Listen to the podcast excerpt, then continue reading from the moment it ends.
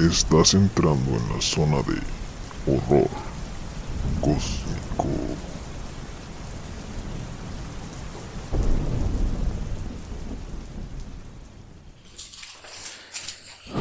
Esto es Horror Cósmico, el lugar en donde se combinan un grupo de jóvenes en estado de ebriedad, historias paranormales, teorías conspirativas y asesinos infames para acompañarte a donde quiera que vayas. Hoy en el episodio número 10 eh, tenemos a la primera invitada mujer en, en- en todo el programa, eh, Vanessa, preséntate. ¿Qué onda? ¿Qué onda? Yo soy Vanessa Pereira y pues nada, gracias por la invitación. Muy bien, no, gracias por venir. ¿Cómo te sientes? ¿Qué has escuchado de nosotros o, o qué? Pues nada, recién había escuchado de Brian, me había contado, el Barber de Ortiz, me Barber había de platicado, sí que tenían un podcast Bien, y ya. Y- sí, nomás me contó eso, que tenían un podcast donde hablaban sobre teorías conspirativas y toda esa onda. Muy bien, muy bien. Este, yo creo que todos hemos ido a, un día al hospital, ¿no? O estaba enfermos, así al grado de tener que, que ir al hospital. Fui ayer, güey. te, sacaron, te sacaron el líquido de las rodillas. Todo sin pedo, sí. Dos jeringas de 10 centímetros. No te pagaron, güey. No, güey, yo, yo pagué, güey. Está bien caro ahí. A ver, continuando con el tema, mijo. Muy bien, pues esta vez para conmemorar a la primera invitada en el podcast, hablaremos sobre la mujer que se ganó el apodo de El Ángel de la Muerte. Casi siempre se relaciona a las cuidadoras o enfermeras como personas llenas de amor y paciencia, cuya tarea es hacer una estancia en el hospital más sencilla para los pacientes. Sin embargo, los crímenes cometidos entre febrero y abril de 1991 en un hospital en Gran Bretaña conmocionaron al mundo y nos obligaron a ver a la enfermera Beverly Alid con ojos de terror, especialmente por ser catalogados como infanticidios. Esto es horror cósmico y hoy traemos el caso de Beverly Alid, el ángel de la muerte. Entonces era una. ¿Qué es una enfermera? Una enfermera ¿Que ella, ella era la asesina? De niños, ¿no? de niño. Qué curioso, ¿no? Porque todos los enfermeros el tienen como. El Hay alguien ¿no? que se llama así, un ángel de la muerte. Sí, es, es que a los... Que lo vi la serie en los dibujos. Beverly Gale Alid nació el 4 de octubre de 1968. De hecho, esta semana fue su cumpleaños. güey. ¿Qué onda? Felicidades, ¿no? ¡Feliz cumpleaños! Muy bien. Eh, en Nottingham, Inglaterra. Criada en una familia de cuatro hermanos, siendo ella la segunda mayor, de clase media y con quienes tenía una buena relación, según sus allegados, por lo que su infancia fue considerada como normal. Esta morra no estaba tan tramada como el, el David Koresh y esos datos que no tenían papá o los- les pegaban, les hacían bullying. No, esta tuvo una infancia normal. Fue en su etapa de adolescencia cuando las cosas cambiaron. Primero, Beverly fue descrita como una persona que no resaltaba por sus rasgos físicos, ni por su carisma. La doctora Catherine Ramsland, criminóloga forense, la describió como una niña que desde pequeña buscaba captar la atención. Algo así como el... Por eso me preocupa ese güey. Caso especial. Textualmente dijo, era la niña chonchita que no resaltaba a la vista por su belleza o talento que captara la atención de los demás. Eh, Beverly encontró su propia forma de resaltar. Encontró que tener un brazo lastimado, un parche puesto o una incontrolable migraña la hacía destacar entre sus compañeros. Incluso ya desde su adolescencia visitaba muy seguido el hospital Graham, el lugar en donde años más tarde laboraría como enfermera por heridas en las manos. Al principio sus compañeros y profesores la miraban con condolescencia, sin embargo las heridas se hicieron tan habituales que llegó al punto de que nadie le creía más que en realidad estuviese convaleciente. Entonces buscaba ser como el centro de atención. Sí. Pero ella quería como que se fijara en ella o qué pedo. Ajá, quería que se fijaran en ella, pero porque estaba, se ponía en yeso, se cortaba los brazos y cosas así. Todavía pasa eso, ¿no? Creo. No sé, pero sí le gustaba ser el centro de atención. ¿Qué? ¿Tiré pedradas o qué? No, ¿verdad? Bueno, eh, además de que sospechosamente no dejaba que nadie examinara sus lesiones y cambiaba de especialista cuando creía que sospechaban de su veracidad. Abusaba de güey, pero tú a lo mejor. No, güey, pinche. Yo que quisiera. Tú sí estabas jodidote, güey. sí. Estoy. Eh, cuando se hizo evidente el hecho de que era una mentirosa compulsiva, sus compañeros comenzaron a evitarla. ¿Eso era cuando, antes de que fuera enfermera ella? ¿O ya era enfermera? Eso era en su adolescencia, como Ah, los. ok. ¿Está contando todavía? Sí, entre los 8 y 15 años. bueno. Ok, ok. Todo esto ocurrió entre los 11 y 16 años, edad en la cual Beverly abandonó la escuela, dejando atrás un récord académico para nada sobresaliente. ¿Cuándo nació dijiste? ¿Cuándo? ¿El año? Ah, dijiste, ah, pues dijiste que esta semana era esta. Sí, el 4 de octubre del 68. Yo me dio mucho los zodiacos. ¿Qué me decís que era? De- Capricornio. Libra. Dijo el del cabrón. El hecho que cambió completamente su vida fue su ingreso a la escuela de enfermería, ayudada por una enfermera que conoció en una de sus tantas visitas al hospital. Armada con los consejos de una practicante de, la profesión y por los mejores libros de enfermería que pudo conseguir, fracasó en el intento de graduarse. Una vez más, debido al comportamiento errático, fruto de las lesiones y enfermedades que solía aludir. Finalmente fue admitida como practicante de enfermería, pero en un periodo de tres años acumuló un total de 160 días de descansos por enfermedad. O sea que era, era seguro de que cada semana algo le tenía que pasar. güey. Eh, no sé si esta historia esté basada en un libro, pero hay un libro que se llama Misery y es de Stephen King. Y hay un. No quiero decir muchos spoilers del libro, pero hay una personaje y su historia es, se parece demasiado a, a este. Al, al tema que estamos conversando ahorita y me llama mucho la atención. A lo mejor ya está basado o algo, no sé. Sí, a lo mejor inspiró al, al Stephen King. güey. Entonces, cuando estaba de practicante, mm, faltaba así. Entonces, literalmente faltó como un tercio de, de toda su práctica, ¿no? Sí, ¿te cuenta? Entonces, reprobó, pues, ¿no? Sí, no, no, la, no se graduó. Sí. Eh, todo solía apuntar a que la joven Beverly padecía de lo que se conoce como síndrome de Munchausen, eh, que se caracteriza por la aparición de diversas lesiones o síntomas que son provocados por el mismo paciente, el cual busca recibir atención médica y que se le asuma como un rol de algún enfermo. Todo paciente con este trastorno busca tener la atención de su entorno, algo que se había convertido prácticamente en una obsesión para Beverly. Estaba viendo un documental de esta morra, güey, y dicen que en una ocasión le tuvieron que sacar el apéndice a fuerzas porque estaba huevada que le dolía, güey, pero era puro pedo, o sea, no, no le dolía, güey. Entonces, es parte de, un- de ese síndrome que tiene ella. Sí, güey. Sí, pues es una enfermedad mental, no sé qué. Sí, como un trastorno, ¿no? Entonces, no está muy bien que digamos, ¿no? Yo cuando dijiste, no, le gusta llamar la atención, dije, no, pues se corte así, pero no pensé que llegara A esos extremos. Sí, o sea, no pensé que fuera un síndrome tan grave.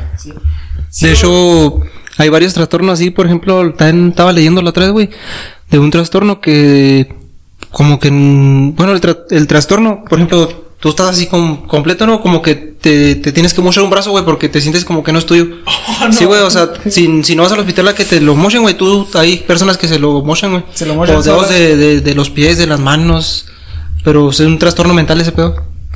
Eso que dices es a que este, la otra vez vi de una persona en Estados Unidos y él duró muchos años este, intentando que le dieran el permiso de mocharse los brazos y así las ex- extremidades de su cuerpo, ¿no? Pero no le daban permiso, güey, porque como que no era legal o algo así. Pues están locos, ¿no? Sí, y, y el vato como que se, se, des- se desesperó y ya solo él se los cortó y ya se quedó sin pies, sin manos, sin nada y ya se cuenta que nada más está puro acos- tronco. Sí, nada más está acostado, no hace nada y en todo el día así se la pasa una enfermera, lo atiende y así. Y le, pre- sí, le, le, pregun- le preguntó a alguien y dijo, no, ahora, ahora ya por fin soy feliz. Qué pedo. Bueno, Simón, este. Y luego después de que después de la operación se rascaba las heridas, güey, para que se le infectaran. Bien, bien hardcore, güey. Y eso que decías, sí es cierto, o sea, todos queremos llamar la atención, pero en cierto punto, o sea, hay un. Hay cierto punto que llega a ser sano y ya después es una obsesión. güey. Ya a la edad de 18 años, los comportamientos de Beverly se intensificaron. A esa edad trabajaba en un bar local donde intentó relacionarse con personas, pero sus intentos de buscar amor también resultaron fallidos debido a sus comportamientos tóxicos. O sea, además de que le gustaba llamar la atención, era tóxica, güey. Y controlador. Controladora. todo, todo el paquete completo. Imagínate si una persona así te llegara a cuidar, güey. Pensaba, a lo mejor cambió su modo de pensar. A lo mejor andamos y todo. A lo mejor no nos puedo cantar. Ahí va, güey. Los hechos que condujeron a Beverly a la tragedia fueron la combinación de varios factores. Primero, las enfermedades respiratorias en la población, por lo que en los hospitales aumentaron el ingreso de afectados. Segundo, el hospital de Graham eh, pasaba por un recorte de personal, por lo que cualquier practicante sería de utilidad. Y para lo que sería desgracia de muchos, Beverly fue milagrosamente contratada como enfermera interina bajo un contrato de seis meses. Estos seis meses iban a ser así como su prueba de juego, como su observación. Porque no estaba aprobada como enfermera. Pues eran como sus prácticas, ¿no? Por decirlo así. Sí, más o menos así. Y entonces en esos seis meses hizo su desmadre, ¿o qué? En dos, güey. ¿En dos meses? Los dos meses que sí. Muy bien. Eh, Beverly fue milagrosamente contratada en el área de pediatría. Lo más difícil. acabar de ¿verdad? chingar. Ya decía, porque decías que les iba a poner feo. Sí, güey, se va a poner. Pero niño ya se está poniendo un Sí, poco serio. sí, ya. ¿Qué edad tenía ahí? Tenía 22, güey. Ah, güey, pues. Ya, nosotros, güey. Y a pesar de haber sido rechazada meses antes por sus pésimas calificaciones, sus informes académicos que no daban buena sensación y una entrevista que dejó mucho que desear. Otra historia inquietante y que encendía focos rojos fue el incidente que tomó lugar en los dormitorios de los estudiantes del hospital justo después de su contratación. Se alegó que aparecían heces humanas en los refrigeradores y en otros lugares y que a menudo las cortinas se prendían en llamas. Estos incidentes nunca tuvieron un autor identificado y la solución fue desalojar a los estudiantes hasta que se esclarecieran los hechos. Esto no está comprobado que lo hiciera ella, pero Más probable que Sí, todo indica, ¿no? Todo está- indica. eso sí está loco, güey. ¿A quién se le ocurre poner caca en los refris, güey? Pero, que llegue con ¿verdad? Y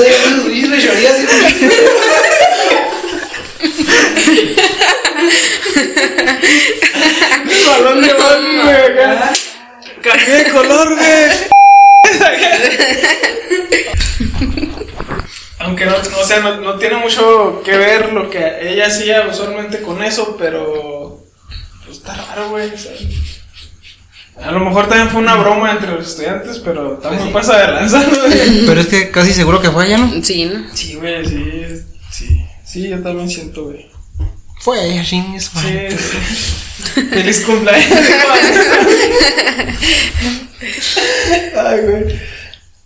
Ahorita no se van a reír, güey.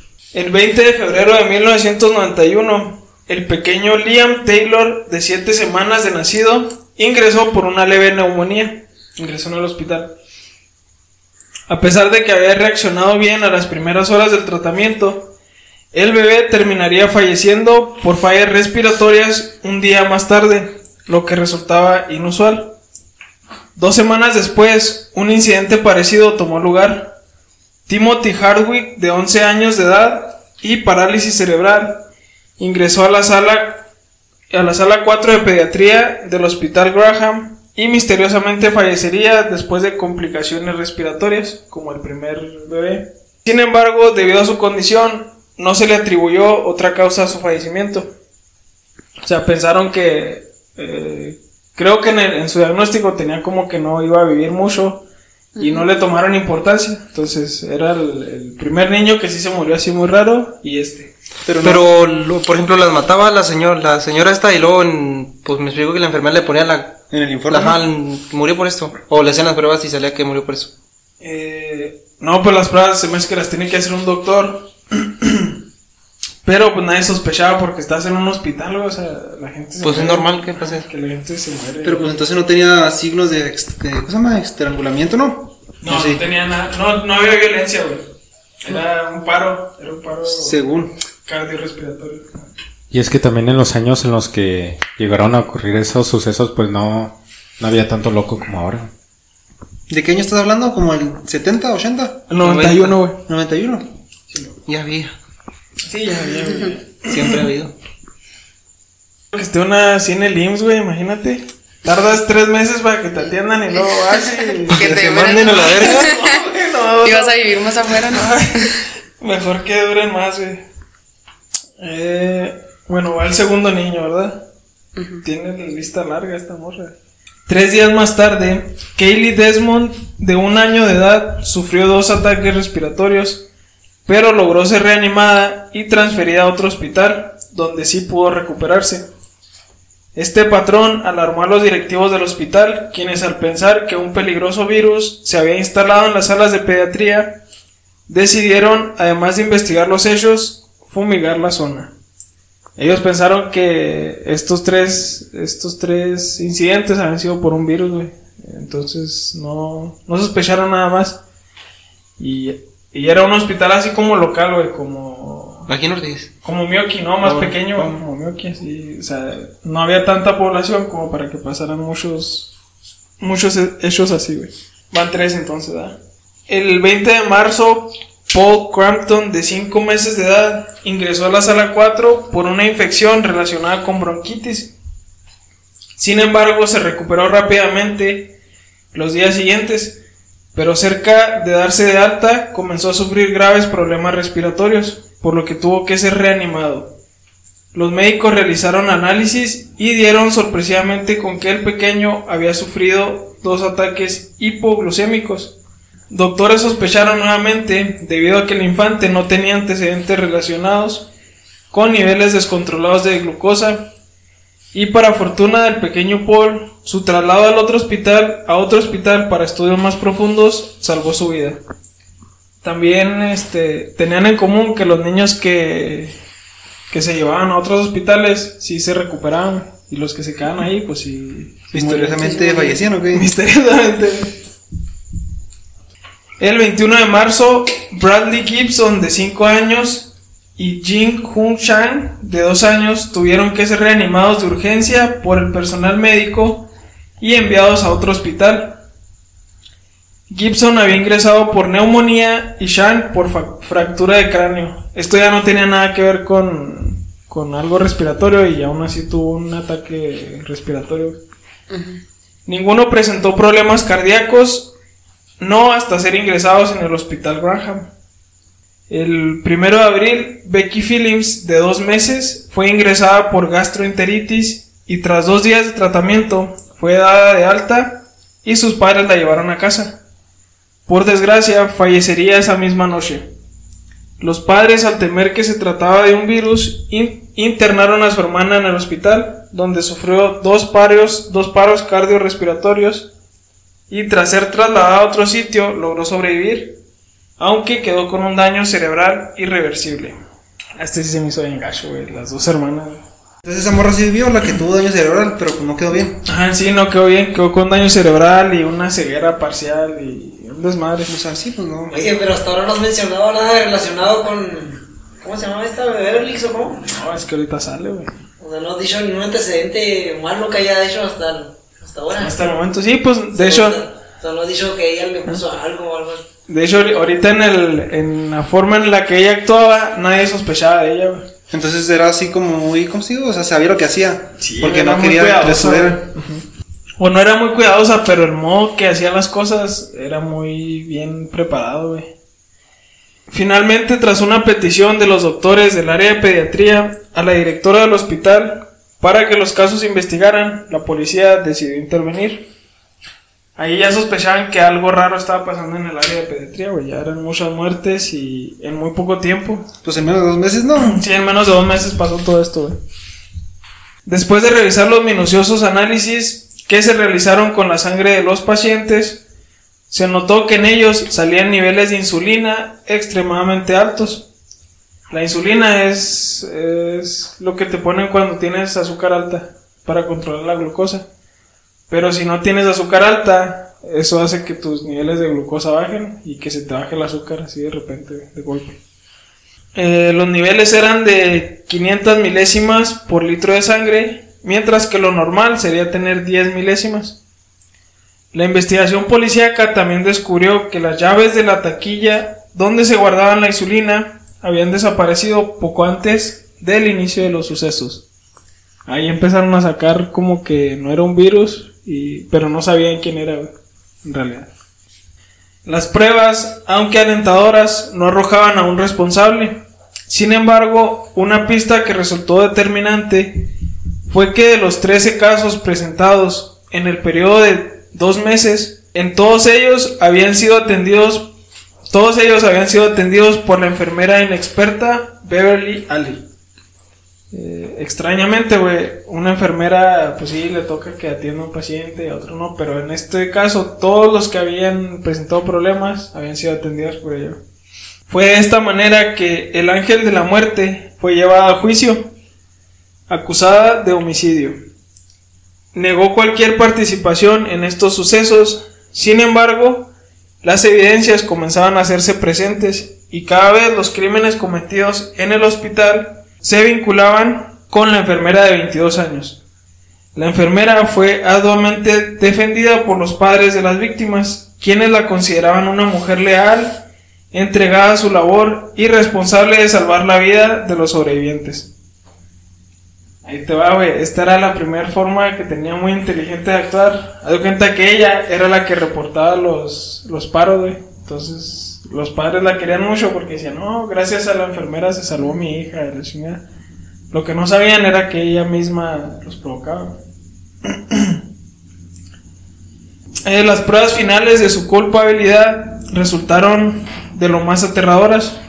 Se descubrió que el cuerpo de Kyrie Phillips, una de las gemelas, eh, presentaba un par de costillas rotas y varias marcas de pellizcos.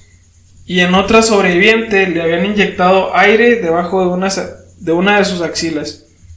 Además, en la casa que se hospedaba Beverly, el perro de la familia comenzó a sufrir diversos ataques y a soltar espuma por la boca para después fallecer.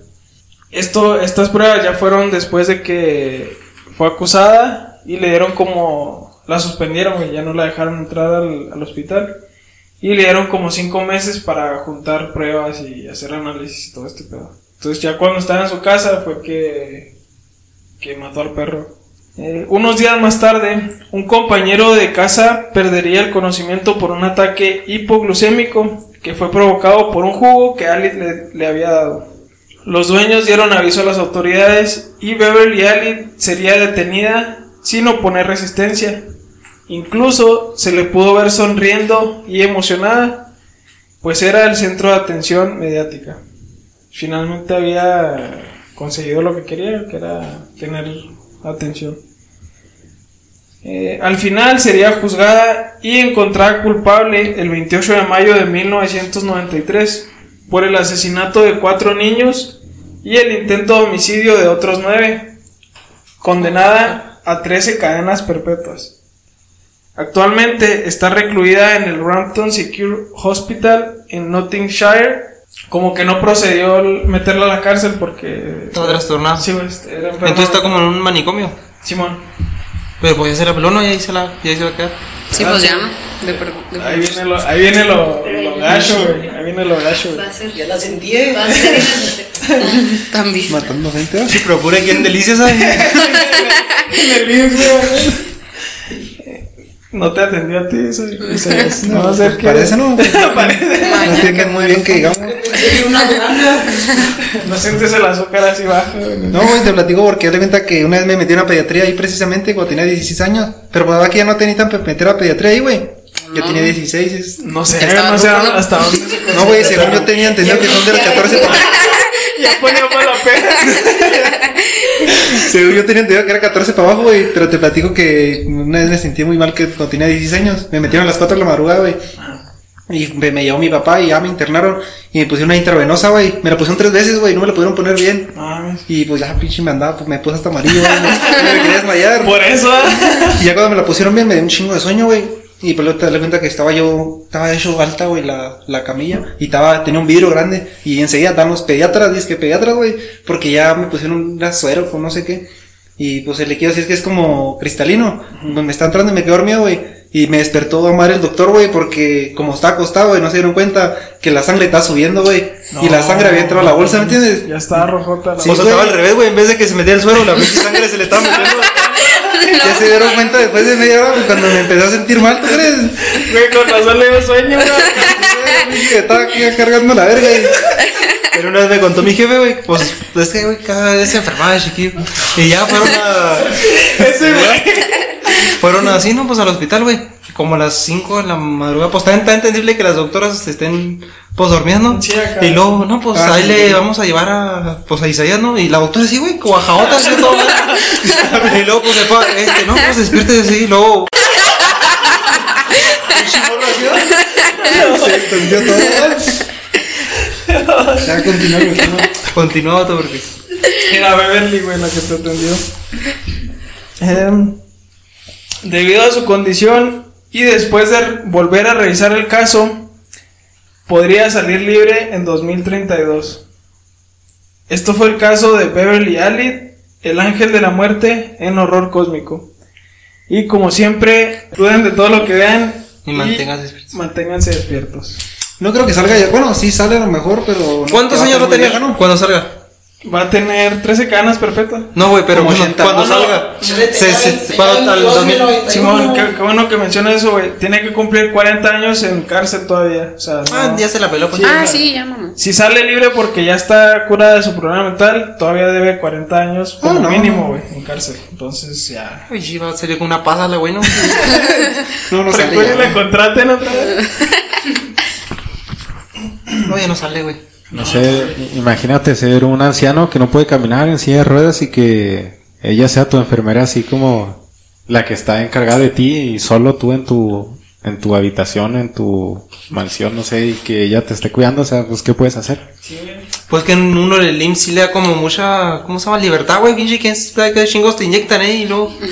Sí, es, es lo que también pensaba yo, o sea, nadie sospecha de una enfermera, güey, porque de hecho ni, ni yo si estuviera hospitalizado, pues va a ponerme mi medicamento y ya, güey, o sea, nadie sospecharía de ella. Pero sí, o sea, en el documental que vi decía que si salía, que no, obviamente no le iban a dejar salir del, del hospital psi- psiquiátrico, todavía tenía una condena que cumplir, entonces no, ya no vuelve. Pues que si te pones a pensar, pues los doctores también son humanos y se pueden equivocar, güey. No se acuerdan hace que como tres años, yo creo, no sé si fue aquí en Delicias, güey, o en Chihuahua, de un niño también así, como unos dos o tres años, que estaba malito un ojo y se lo iban a operar. Y lo operaron el otro, güey. Y, sí, güey. Y luego también estaba, así un chingo de casos de un vato que también que tenía diabetes y pues como tenía gangrena. Y le iban a mochar un pie, güey. Y le mocharon el otro vato. El último le tuvieron que mochar los dos. Y luego también se ve que un vato en Europa, güey, que creo al vato le iban a hacer como, pues como, para que el vato no tuviera hijos. Y el vato como, que el doctor como que iba a pedo, no sé, y le mochó la... Le valió. Pues así tan... Literal. No, güey. Y luego también, pues si ves los instrumentos que usan pues para operar a la gente. O sea, hay una serie de pasos para que cuentes todo el instrumento porque ha, ha habido casos donde se quedan unas tijeras o algodones o así dentro de la panza, ya los coses y... Eso es muy común, güey, de hecho en todo el mundo, que se les olviden instrumentos dentro de tu cuerpo. Imagínate con una navaja así, un pinche bisturí. Un bisturí, güey. Sí. Ya me quedé sorprendido con eso. Por eso no van, no vayan al doctor, vatos. No, yo por eso. Sí voy. mejor en casa. Puro remedio casero. No, de- un tecito ahí de gordolobo, güey. Luego, Una mielecita. ¿Qué opinas del tema, Vanessa? ¿Qué te pareció? Muy interesante, ¿no? ¿Qué onda? O sea, se me hace bien raro que no se hayan dado cuenta porque me imagino que todos sus pacientes no los mató, o sea, o hubo alguno que dejó. No, no, todo, Todos, sí, o sea, no, sí. Y luego, pues, qué coincidencia, ¿no? ¿A poco no se dan cuenta? No, miren, todos los que trata ya se Ajá. fueron. Sí, con el o sea, segundo niño. Sí, pues, ándale, luego, se hubieran dado ¿no? cuenta. Es que yo digo que como era un lugar así como un, un pueblito muy, muy calmado donde no pasa nada, como que nadie se esperaba eso. Y luego, pues igual, porque dices que era como que. Pues sí, la supo maniobrar ahí. Sí, o sea, sabía cómo hacía las cosas, güey. A pesar de que no era muy inteligente, supo cómo hacer las cosas. güey. Pues a todos les inyectaban insulina, ¿no? Para Sí, que. hacía lo mismo, a todos les, les inyectaban.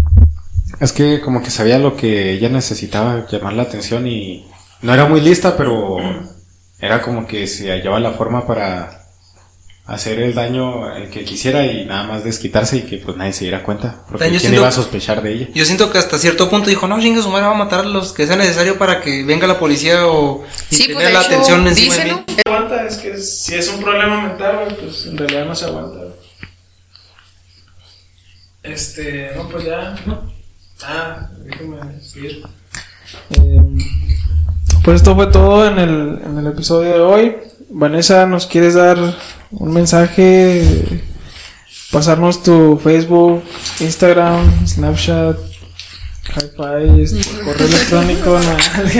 No, no este, decir algo. Te- No, pues nada, síganme invitando. Yo con gusto me caigo todos los viernes que haya. Muy bien, muy bien. Vane Babe en Insta para que me sigan. Muy Y ya. bien. Bueno, ve, síganla en Instagram y. Y. Y sí. No. Vamos a cenar con chispas ya. Oye, ya coman totopo, estos, güey. Sí, ya vamos a comer topos. Esto fue todo en el episodio de hoy. Y muchas gracias por venir, Van. No, gracias a ustedes por la invitación. Por otra viene la meme.